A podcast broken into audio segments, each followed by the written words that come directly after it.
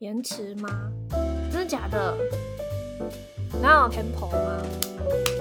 好，那好，好，好，准备喽！一、二、三、四、五、六、七、八，还是慢，而且你听起来就像是整个辣拍的人。好，那换你，换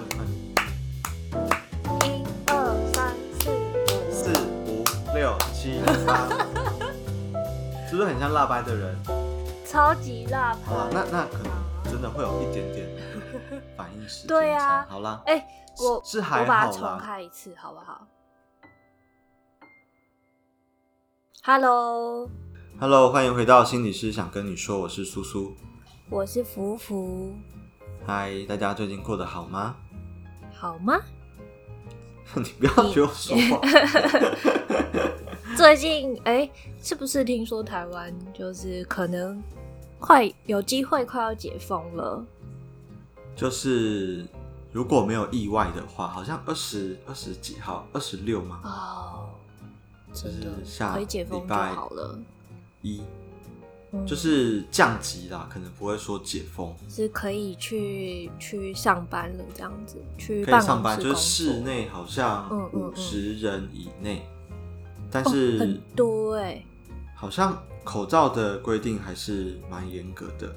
但是昨天有看到那个新闻，对不对？就是放台风假，因为是考虑通勤时间的安全问题，所以如果、嗯如果之后就是已经在实施 work from home 的公司，他们是没有台风天呃停止工作的那个叫什么？好福利吗？对，算福利吗？我觉得这应该会让蛮多人很挫折的，或者是嗯嗯嗯，很很那个一个晴天霹雳耶。因为如果照这样子的，可以理解说他就是因为。担心你通勤的时候，因为天候的状况，然后受伤或者怎么样的，所以才有台风假这件事。但是其实我很担心台湾的一些就是黑心公司，他们会把这件事情当成是呃，就是呃，会努力的找漏洞来钻，变成说以后如果台风假，然后你你们平常是在家工作，对对对，对啊。哎、欸，对啊，这个我觉得这个它也不是什么漏洞啊，它就是一个 疫情刚好变成这样子的嗯状况。对，因为我那个时候听到劳动部的的那个宣导嘛，他就说，哎、所以如果台风假，然后大家最近是改成在家工作形式的话，那其实还是要照常上班的。然后我心中是就是也是啊。你知道，就是 有点错愕，但我是没差啊，因为我我就是就是照自己的 tempo 来工作。可是我相信这会影响到蛮多人。像之前呃，台湾现在不是在推呃慢慢开放可以远距做咨商嘛？但是不知道大家知不知道一件事，就是如果心理师想要提供远距咨商服务的话，他的人还是要来到治疗所里面的。所以 如果是台风真的会影响交通或是安全的话，心理师应该也是没有办法继续提供远距服务，就在台风假期间这样。不然就是你会看到你的心理师在跟你那个视讯智商的时候，就是头发都是湿，而且都 蓬起来，然后有树叶粘在上面，树枝树叶。对 对对对，就是他必须从他他的住家移动到他的治疗机构里面。嗯就是因为这是政府的法规啦，那你就会看到这个现象。所以，如果你发现呃台风期间你的治疗治疗师说呃因为台风的关系他没有办法出门，嗯、然后你就会先说哎啊你不是可以在家吗？那这时候可能就就会跟你说，其实这个是政府的规定啦。嗯、他我我相信其实呃因为远距智商的办法也是这个政府在。刚好因为这一波疫情，最近才慢慢生出来的一个新的、嗯、新的东西。对对，所以那大家知道，其实包含公家机关，然后就是虽然有时候我们会觉得他们就是非常非常的保守，嗯、但是我好像也可以理解，因为很多保守的背后就是想要避免可能会出的任何差错。对，所以呃，每一个县市政府他们在审核每一个治疗机构的一些通讯的智商的方法，都是其实真的都是蛮严格的。嗯、我只能这样子讲。嗯嗯嗯。对，那这部分可能就呃，我觉得也许对呃个案来说，因为个案并不知道背后的这些很繁文缛节的东西。对，对对对，那我我只能说。心理师或者是职业的机构都有一些，呃，应该说都有蛮多的限制，嗯、但我们就是尽量在呃可以符合法规的情况下，然后尽量来提供一些服务吧，嗯嗯嗯嗯、对啊，那也请大家，它就是一个新东西在台湾，然后也许嗯还会有很多不是那么成熟的地方，嗯、但。我觉得刚好也是疫情吧，就是每一个环节都要练习所谓的 滚动式修正或调整。那远距咨商其实也是，请大家再给他们一些长大的时间，让它变得越来越完整，然后越来越安全，然后配套措施也越来越完善。对啊，对啊，我们自己好像怎么政令宣导，结 果是为服务的业配这样，没有哦。对，并没有。那那我聊个轻松的，就是问你最近在家空闲的时间有没有比过去多了哪些事情可以？没有哎、欸，我最近就是就是发现在家的那个工作的感觉还是非常非常的强烈啊，是，就是好像没有没有因为所谓的疫情叫比较舒，这这这也是我的观察，就是说，嗯。嗯每一个单位都在因为疫情开始所谓的滚动式的调整嘛，对不对？嗯，包含什么教育训练啊这些业务这样子。那好像也许因为都已经两个月了，就是说我们那个在家工作这种形式，那其实蛮多企业承办都已经摸索出这种在家工作的形式，还是可以做一些事情的方法。哦，所以我自己有发现，在后期有一些至至少我自己远距的。授课的形式是比一开始还要多非常多，对对对。嗯嗯嗯、然后其实也包含公司的受训的人，他们也对于这样的上课方式越来越习惯，嗯，对啊。因为我已经帮某一家企业上了四堂课了，哇，就是都是远距的哦。然后就有感觉，大家包含在呃软体使用啊，然后就是呃熟悉老师上课的对对对对对。然后也比较。更更主动，可以在就是一些聊天的地方给予一些回馈，这样子，对啊，所以那还不错。那那你在家久了，就会更想把室友赶回去他的公司吧？非常。哎呀，对，因为反正因为我我现在有室友嘛，然后我也不太好意思说，在我演讲的时候就。一个人在角落喃喃自语一个小时，嗯、甚至我有那一种六个小时的演讲，然后那完全是不能工作的。对啊，所以我现在就非常非常认命的，就是会到我工作的治疗所找一个没有没有使用的小房间，然后就是一个人在里面这样。但就是我后来也就觉得，就是要练习看到事情的光明面嘛。那嗯，我演讲的时候都会讲，其实我发现 work from home 之后，其实运动量应该会大幅的下降。好，所以你就透过走路来治疗所的这个过程，然后来确保自己，错呃，两三天就一定有一次运动的机会。对，然后你知道现在台湾很热，热啊。然后呢，我就是走到治疗所的时候，我就是多两刮，剩两刮，然后我就会跟自己说，嗯，我在运动，我很健康，你知道吗？就是。哎、欸，我觉得我们可以建议治疗所，然后呃，之后如果要再扩大的话，可以就是设一间淋浴间，不然你的个案如果到时候是面对面的话，的你个案会觉得你很丑。说 呃，心理师，你是刚做完有氧体操吗？还是怎样？好像淋浴间不错哎。我也曾经觉得治疗所有浴室，为什么是曾经呢？因为这样治疗所大概可以睡觉了，就可以住人了，这样。如果我们有那种弗洛伊德那种，你知道，就是那种长长的躺椅，躺椅。那然后，呃，因为我们治疗所在十楼嘛，就是大家如果知道出色的位置的话，嗯嗯，那我我觉得这边相较之下，可能那个气温的变化就就没有外面那么明显。对对对，所以其实有时候在那个咨商室里面，相较于外面，特别是冬天啦，会觉得还还算温暖这样子。所以棉被可能也不用厚到哪里去，你知道？就是，然后准备一个枕头，有差到这么多吗？一个棉被就可以拿来睡觉了。还是冷的吧？可是我印象真的进入那个智商室里面，真的会好蛮多的，就是。相较于那个其他室内空间，不过这也凸显出我们智商智商空间的一个限制，就是它其实就没有那么通风啦，很密闭这样。对对对，他就真的因为，也要考虑隔音啊什么的，所以就是对啊，包的蛮紧。所以特别是在疫情期间，这种这种风险其实真的还是有。你知道之前，嗯呃，远距智商就有。呃，我记得是立新基金会，他们就办了一个公听会，这样子记者会，嗯嗯嗯，然后就跟政府就邀请了政府官员说，哎、欸，为什么我们希望政府赶快包包含后续的远距通讯的智商再推动的快一点，嗯、对。然后你知道就有长官来现场讲说，嗯嗯，我们有不准你们做实体的咨商吗？你们实体智商还是可以照样的进行啊，啊我们从来都没有规定你们不能做实体智商啊，你们看医院有在。就是有在取消这些智商的吗？你知道他这句话讲完，就是所有人都傻眼。真的？我说：“我靠，这家伙也太不食人间烟火了吧！”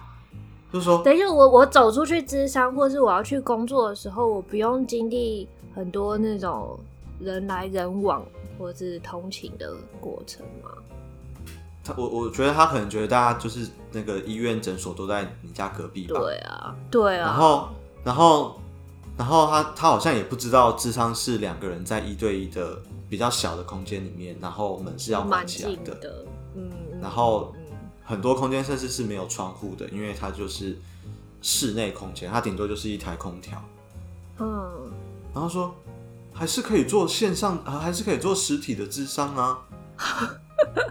傻眼！然后这就是我就不说他是谁，大家可以自己去找那个 公听会的逐字稿，应该是 sorry，因为我真的有点忘记了。立新基金会就是反正对，就是很夸张，真的是哦，觉得。然后他还说什么呃呃，全台湾现在已经有二十几家有通过喽。哦，那那这个已经很多喽，就是以他他他的意思是说，其实，在短时间内就已经有二十家通过了，已经很快了。嗯然后他不知道，就是我们在急急忙忙的这这这在干干嘛这样子。好哟，嗯啊，好啦，其实我是想要说，就是你刚刚讲的，凡事往光明面看嘛，就想到我们最近看的一部漫画，我也有叫你看，对不对？你觉得那个怎么样？非常赞，大家一定要一定要，我我觉得那一部漫画非常的后设，meta meta，嗯，对，就是你你一定要。你一定要，就是如果你想要享受这一部作品的话，你要先是个柯南的粉丝哎。对，你要先对于柯南有一些基本的了，应该我觉得要蛮深入的了解。嗯，对，我觉得深入一点的了解。嗯、然后我只能说这部作品非常的用心，因为它有很多的笑点，都是都是那一种你在。消化之后才会 get 到，然后说啊，原来是这个意思，嗯，然后就觉得作者真的很很很有趣，然后很用心，而且很多梗都是你如果知道的话，你会觉得哇，这个真是埋的太巧妙的一部漫画。对，他真的是非常非常用心。大家如果我在看柯南的话，你。应该会发现柯南本身就有蛮多的 bug，对，就是很多很不合理的地方，然后你都会忍不住想要吐槽他。比方说那个名侦探柯南一直射那个麻醉枪嘛，那那个针到底到底有没有处理？因为每一集都没有处理，对，对不对？对，所以理论上在毛利侦探事务所里面，嗯、应该地上都是针，你懂这个意思？然后呃。大家知道，就是他们在的那个地方叫米花镇，对不对？嗯、米花镇，然后那米花镇，因为柯南现在漫画也已经九十九十多集了，嗯、甚至哎、欸、有到一百吗？我也不知道。那很多很多案件都是发生在米花镇，所以其实我们应该会预期，你大概每经过三间房子，嗯、就会有一间是凶宅，就就类似这种，就是。你稍微还原一下那个剧情，然后去推估那个现场的状况的时候，嗯、像我们刚刚讲的那个针啊，然后那个凶宅的这种这种状况，嗯、其实都是我们后来想要分享这部作品他有提到的，就是他把很多的 bug 变成了那新作品里面的很好笑的一个桥段。哎、欸，他叫那部作品叫什么名字？呃，我们还没讲，我们还没讲。对，我们这个习惯要赶快改掉。哎、欸，上次被上次被讲了。对，上次说，哎、欸，你们铺梗铺太久了吧？我们真的不是故意的，只是中间想到，我们要赶快来讲。中间就想到什么就就开始聊出去了。我们真的不是故意要买这么久，其实我们一开始就很想讲，然后我们现在要离题了。好，好，这部作品的名字叫做《犯人范泽先生》，哪一个犯哪一个泽？犯就是犯罪的犯，对，泽就是日本人姓氏常见的那泽的泽吗？然后，对。他的主他的主角就是我们常常在柯南里面看到的那个全身黑的人，人 超有趣的。对，然后就在讲一个他从一个乡下的地方，然后来到。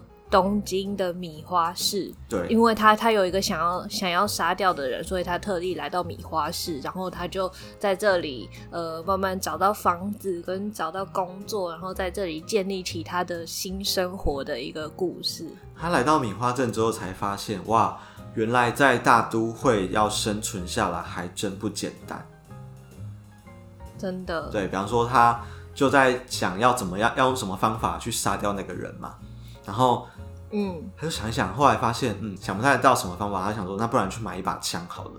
然后呢，殊不知他在买枪的时候就被黑吃黑，就是，就 就是他就是被那个卖枪的那个单位就是坑钱这样子。他才发现，哇，嗯，原来要活着还真不简单。那反正我我很推荐大家，如果你本身有看那个柯南的作品，然后你在看这一部算是番外篇吗？就是。这一个作品的时候，你你应该会觉得非常非常的有趣，然后我们自己是都觉得蛮好看的。嗯、然后这个作品好像在那个台北市立图书馆的电子书里面是就是可以借阅的，嗯、免费可以借的，而且是无限本，你不用等别人排队。对，所以大家可以去，嗯，因为它现在好像只有五集，对不对？我就觉得，其实我第五集一直都还没有看，看完就没了，就觉得不想这么快把它看完。嗯就很美、很后设的一部作品，非常非常喜欢。你是常年的读者的话，你应该会喜欢这个到处充满乔思的、到处充满案件的漫画。哎、欸，然后我们我们好，我们要回到刚刚那个我说大离体，就是对生活中的小确幸有一些意识。对，那对于这部作品里面的角色们来说呢，就是对于这些米花镇的镇民来说，他们可以好好的活着，呼吸到新鲜空气，就就已经是他们身为镇民的快乐了。所以昨天看到这个时候，我就是很有感觉，就是说，对，哇，快乐是比较出来，原来要感到满足是这么容易的一件事情。你知道我在。米花镇就相当于可能，对啊，你在路上走两百公尺就会发生一个命案吧，然后，所以他们都已经有这样的一个决心活在米花镇了。所以如果你今天周遭没有发生任何的案件，嗯、然后呢，你正在享受阳光洒在你身上，然后做着体操的那一种舒服的感觉，就应该要心怀感激。嗯嗯，对啊，所以觉得有点像是现在全球还是在一个疫情肆虐的状况之下，我们可以保持健健康康，然后时不时可以跟朋友聊天，然后那种远端的相聚或讲讲乐色话，这其实也是已经是很难能可贵的事情。两个月，哎，有两个月吗？就是虽然我们那个三级一直维持嘛，一直维持蛮长的时间，嗯、但是。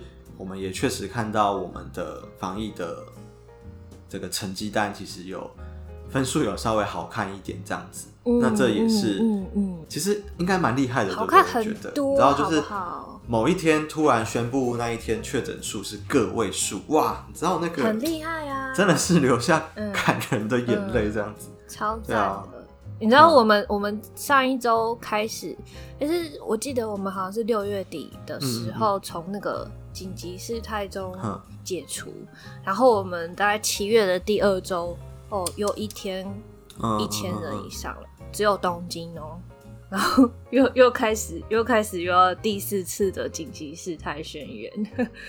但是我觉得啦，就是可以健健康康待在家就已经很好了。但我也想要讲，就是我还是有一点点担心，在也许真的二十二十几号，降级二十六号吧。如果真的降级的话，嗯嗯嗯，会不会有一些反弹的危险？对啊，因为大家可能就是这段期间也真的闷闷久了。你知道之前只是微解封，就还蛮多人就是放飞自我，嗯，然后就跑去玩啊。但我可以理解啦，我们都可以理解，只是就是这其实就跟心理学很有关系嘛。在这种长期被约束的状态下，突然有一点点可以伸展的空间，自然会想要就是到处跑这样子。那二十六号假设是一个更彻底的降级的话。我我还是觉得大家，我们就是还是要把自己照顾好啦。然后你你你很想去的地方，其实你就要想说，其实应该会有非常多人都很想去。那自己去拿捏一下，呃，怎么样平衡那个风险？对啊，我觉得这个是马拉松，这不是短跑比赛。对。虽然我们现在是看起来相对安全，但是我觉得病毒就是很狡猾，所以我们还是要把自己保护好。真的是把自己保护好，啊、然后。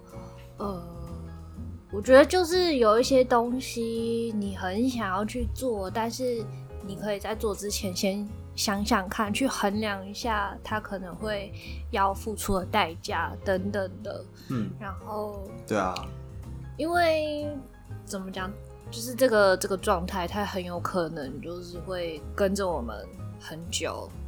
这个这个病毒，对，它可能未来就会变得 就是。全人类都感染过，对对对对，这种流感化，然后大家可能都会得到，所以最好的方法还是把自己弄得很健康，然后有疫苗的话就能排到就去，然后现在也对啊，台湾进度也有慢慢在加快了嘛，对不对？所以没有排到的也不要急，就是对，呃，但是你要先去登记就对，尽量让自己有打到的机会就好了。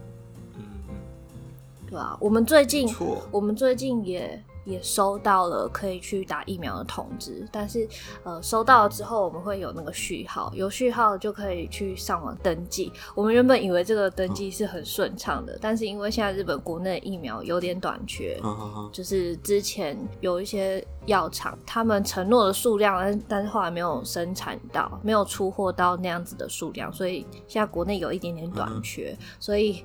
就是要用抢的方式，就一直在那边刷。我觉得好像在在买什么演唱会票之类的。演唱会门票。哎、欸，你们 AZ 为什么一直放在那边不用啊？啊，因为之前的那个施打的量就是每天固定是那些，因为就只能施打那么多，然后原本有的两种疫苗就已经够了。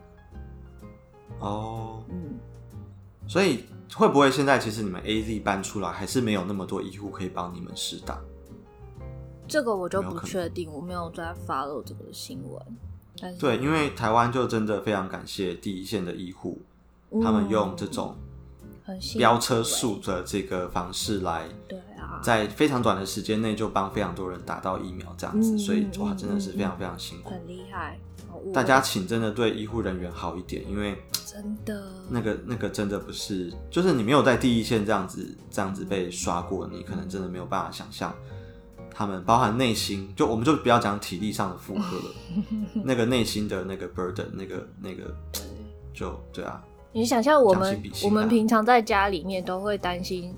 不知道哪来的病毒让我们中标，但是他们要就是实时的面对这么多人，他们整天都在那个高风险的空间里面呢。对，然后可能现在天气又很热，他们要穿那个整套隔离衣，然后呃更惨的状况是有遇到一些不是很友善的接种者，不理性的民众，对对对对，要求怎么样怎么样的，就真的心很累，会觉得自己只要。付出是要干嘛？我们之前不是有那个聊到，就是快乐的比值嘛，嗯、就是基本上三件好事才能够缓解缓，哎，sorry 是五件哦、喔，五件五件好事才能够缓解缓冲一个嗯嗯坏事。你知道，我我可是我觉得在医疗现场，特别是大家压力都很高涨的情况下，嗯、有时候一个医护人员他只要遇到一个不理性的民众，哦，你知道那那不是那不是五个五个好好病人就可以改善的。嗯，有的时候很多不理性的人其实就是那一根稻草。什么稻草？就是为什么医护离职潮这么高？对，会不会就是你知道，就是今天就是遇到了一个非常不理性的民众，哇，嗯、真的是受不了了。你刚好就是那一个让他离职的推手，会有一种为什么我要在这里给人糟蹋的感觉，给人给人糟，哎、欸，真的是糟蹋，哎，就是人家也是人生父母养，我是冒着生命危险在这里，结果被对啊，一个那样喷，反正就就好生气，嗯、所以呢，这个时候就要来工商一下了。哈？什么？其实卫福部在设计一个一个一个方案，就是给这个医疗人员的，嗯，然后总而言之就是。卫福部这边在跟我们接洽，在跟就是全台全台的这个心理卫生的机构接洽。嗯嗯那呃，未来就是反正政府拨了一笔钱，齁，那医护人员是可以来我们这些治疗所，就是做咨商。哦。那你只要记得出示你的这个那个什么证件，那个那个职业执照。嗯、对。然后就是我们我们会帮你拍照啊，因为我们就是要帮你留存那个资料这样子。那这个咨商的费用。就是政府，嗯，我记得政府好像补助一次好像是两千块吧。哦，对，反正 anyway 就是就是额外的费用你可能要自己 cover，但是两千块的钱是政府这边会来帮你出的。嗯，那你就可以透过这一个管道来跟就是呃心理师或者是医师这边来稍微整理一下你在这段期间承受的委屈，至少我们可以陪你把这样很万谈很不足的心情稍微去聊一聊。那相关的办法，其实呃，可能最近这阵子就会慢慢的在网络上看到。嗯，所以如果呃有听众你是在第一线服务的医疗人员，嗯，那你很希望可以跟呃心理师这边来聊聊，不管是防疫或者是更多你的压力或烦恼的话，嗯，那到时候这个资源都很欢迎大家来使用哦。好棒哦。嗯，就觉得好啦，这个这部分是。有在用，想帮政府，对对对，说声赞的这样子。好，那我还要问的一件事就是，上次有很多听众留言提供你夏天中午吃什么的意见，要吃什么，对不对？你有你有去试过什么吗？你没有？我有看到泡菜，没有。我现在就还是很老梗的，继续吃我的生菜沙拉，然后继续饿。就重点是我把生菜沙拉成功的推广到我们治疗所里面。哦，是啊，就是推推推荐给我们的那个助理，他说：“哎、欸，很好吃哎，而且夏天吃这个就真的比较不那么油腻。”但确实遇到了跟我一样的难题，就是他大概三点就跟我说：“ 好饿哦，有没有东西可以吃？” 哎、欸，这让我想到上次控控跟我爆料说他他想要帮你买那个某某一个某一款凉面。控控控控是我们。治疗所的同事啦，就是之前有来我们节目的控控，对，都会来接个案嘛。嗯、然后刚好那一次礼拜三我也会去，嗯，然后说，哎、欸，那要不要帮你买就是午餐的东西？嗯，然后因为那一阵子他们非常沉迷那个吉差家的一个凉面，嗯，然后那个他就说，哎、欸，那要不要帮你买？因为他知道我就是夏天很不太敢吃太热的东西，嗯、他说，哎、欸，那是凉面哦，嗯。可是那天其实我已经先准备好午餐了，我就说没关系，我今天已经先准备好了。然后后来我们中午就大家一起吃饭，哎，也没有很多人哦，只有三个人，所以没有群聚，请大家不用担心。然后我就说，哎，所以你现在就是在吃那个传说中的那个凉面嘛？他说对啊。我说那你可不可以分我一口？嗯，他说好啊，那我就吃。然后就发现一件事情，这一句话大家一定要记得，嗯，那些小辣都是骗人的。这句话请大家记得。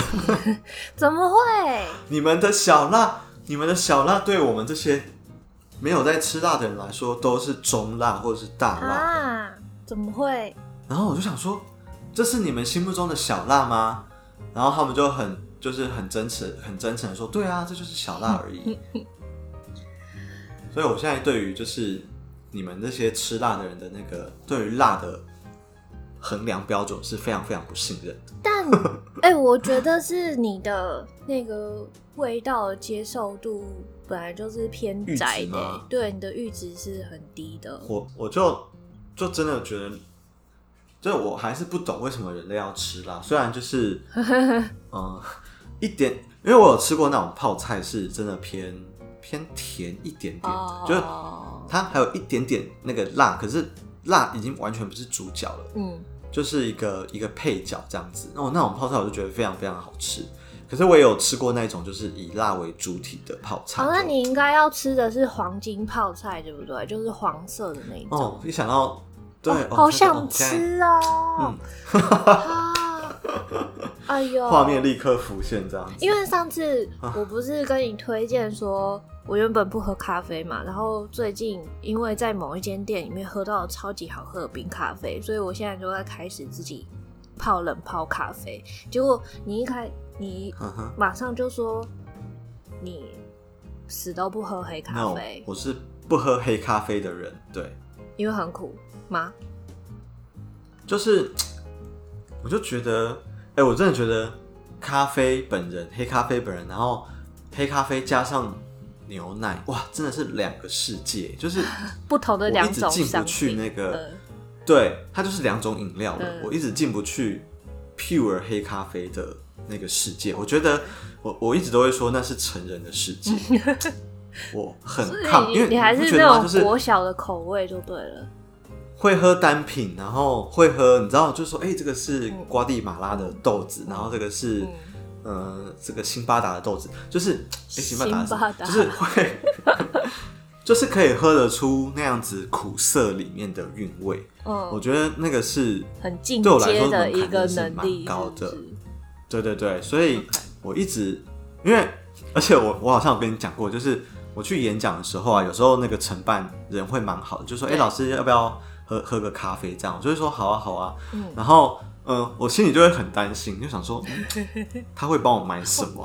对，万一是黑咖啡的话怎么办？你知道我真的有遇过，他就是买黑咖啡的，嗯，然后那个现场都变得非常尴尬，因为他就说，哎、欸，老师来，这个是给你喝的咖啡，嗯，我就很谢谢你这样，嗯、然后我就把那个口打开嘛，就喝下去，然后哇，唰下来是黑咖啡，哇，然后。我就会，我就会，呃，喝一口，然后就是笑笑的把它放在桌上，然后接下来的两个小时演讲里面，我都不会去动它。哇！然后有的承办就会来问说：“哎、欸，哇，老师你咖啡都没喝，来赶快喝，赶快喝。”啊，然后我就会说。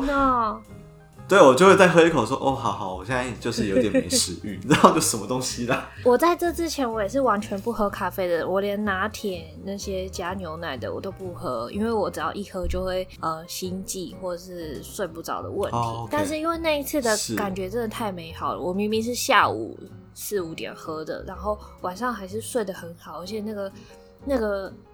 这是我第一次体会到什么叫做咖啡的香气跟那个水果的味道，所以我后来就是回家之后就，我那天很后悔，是我没有问说他用的是什么豆子，所以我现在也就是还是在乱试乱试一通，所以希望说之后，哎啊，你找不到那一个人哦，他在外县市有点远，哦，对，然后我我去我去看他们的店。我们他们店的官网也找不太到联络方式啊！我原本期待他们官网会不会写，欸、但是我觉得这个遗憾就会，这个遗憾就会让我怎么讲呢？有一种回味的感觉，然后就不会说我每天都喝得到，然后我就不珍惜它。我懂，我懂，对，因为你每天都喝得到，真的会觉得，对啊，喝久了还是会腻，对啊。可是你现在。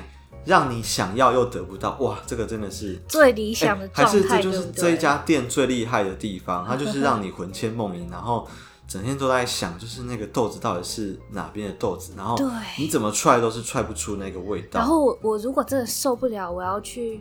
我真的想要再喝一杯的话，我需要坐新干线坐两三个小时才能再喝得到下一杯。那真的是想要得不到的心哎！但是我我现在就是最，最美好。我现在就有一个就是很好奇的心态，我就会想说，哎、欸，如果是那样的话，我没有，我就算不能再喝到它，我也没有办法去找到一个重新复制吗？我很喜欢他，他们不一定是同一个.但是。那那杯我我这么我这么喜欢的话，对对有没有可能其他的风味我也是？哦。对，就是现在在慢慢探索，我觉得现在还蛮蛮有趣的。然后你就会去把自己买过几只豆，然后稍微做一下记录啊。然后，呃，这个这个我不喜欢，然后这个哎，它它中间的什么，我的我就觉得这中间的什么味道我很我觉得很不错。然后之后就会想要找哪哪一种风格的来喝喝看。所以你这样讲，就突然想到，我觉得你在咖啡这件，应该说黑咖啡这件事情上是幸运的。为什么呢？因为你真的找到一个对的人，他帮你打开了这一这一道黑咖啡之门。哎，你不觉得这样？你不觉得很多东西都是这样吗？就是。呃，我们第一个接触到的某个领域的某个也许带领者，真的会非常强烈的决定你对这个领域的第一印象。没错。对，所以假设假设，也许我们在大学的时候，我们在练念临床心理学的时候，是一个很不 OK 的老师来上，或者我们我觉得我觉得变态心理学也是。好，你让我想到我们之前跟草布聊过的那个智商课。对，就是类似那个，就是我们为什么都还蛮没有什么烦恼，就选择临床，嗯、是因为我们有点像你的黑咖啡经验一样，因为我们第一个接触到的临床的老师的课程经验是很棒，对，真的就是大开我们眼界，然后我们就觉得哇，这个世界非常非常的迷人。嗯，可是实不相瞒，我们两个后来没有选择走智商，嗯，也许啦，我觉得这也是事后诸葛，嗯，也许是因为我们在大学修过的。咨商的课程的那个第一个经验，嗯，其实没有那么好，是。然后我我觉得也许啦，哈，这很难讲，对啊。所以当然这也是一个提醒，嗯、就是说，如果你现在非常不喜欢某一个东西，有没有可能是因为你没有刚好遇到一个对的人带你去认识这件事情？嗯，真的哎。对啊，就是如果我们搞不好那个世界其实还是非常的迷人，可是因为，对，那我要绕回来我们的节目讲，就是其实智商也是，哎、嗯，你就觉得，嗯嗯，嗯。如果你遇到的第一位心理师，他可能跟真的跟你磁场并不是那么的 match，嗯，我想要我想要提醒的就是说，跟刚刚的黑咖啡经验是一样的，就是未必。代表你就是不适合接受咨商，或者是以这样的服务来，嗯嗯、来来，你知道来自我成长的。嗯、因为很可能是你没有遇到一个适合你、跟你呃磁场啊、痛啊是比较接近的心理师，嗯、而不是咨商这件事情不适合你。嗯，对我我觉得刚好就是绕回来这边，也想要提醒大家，因为我确实有知我我有一些。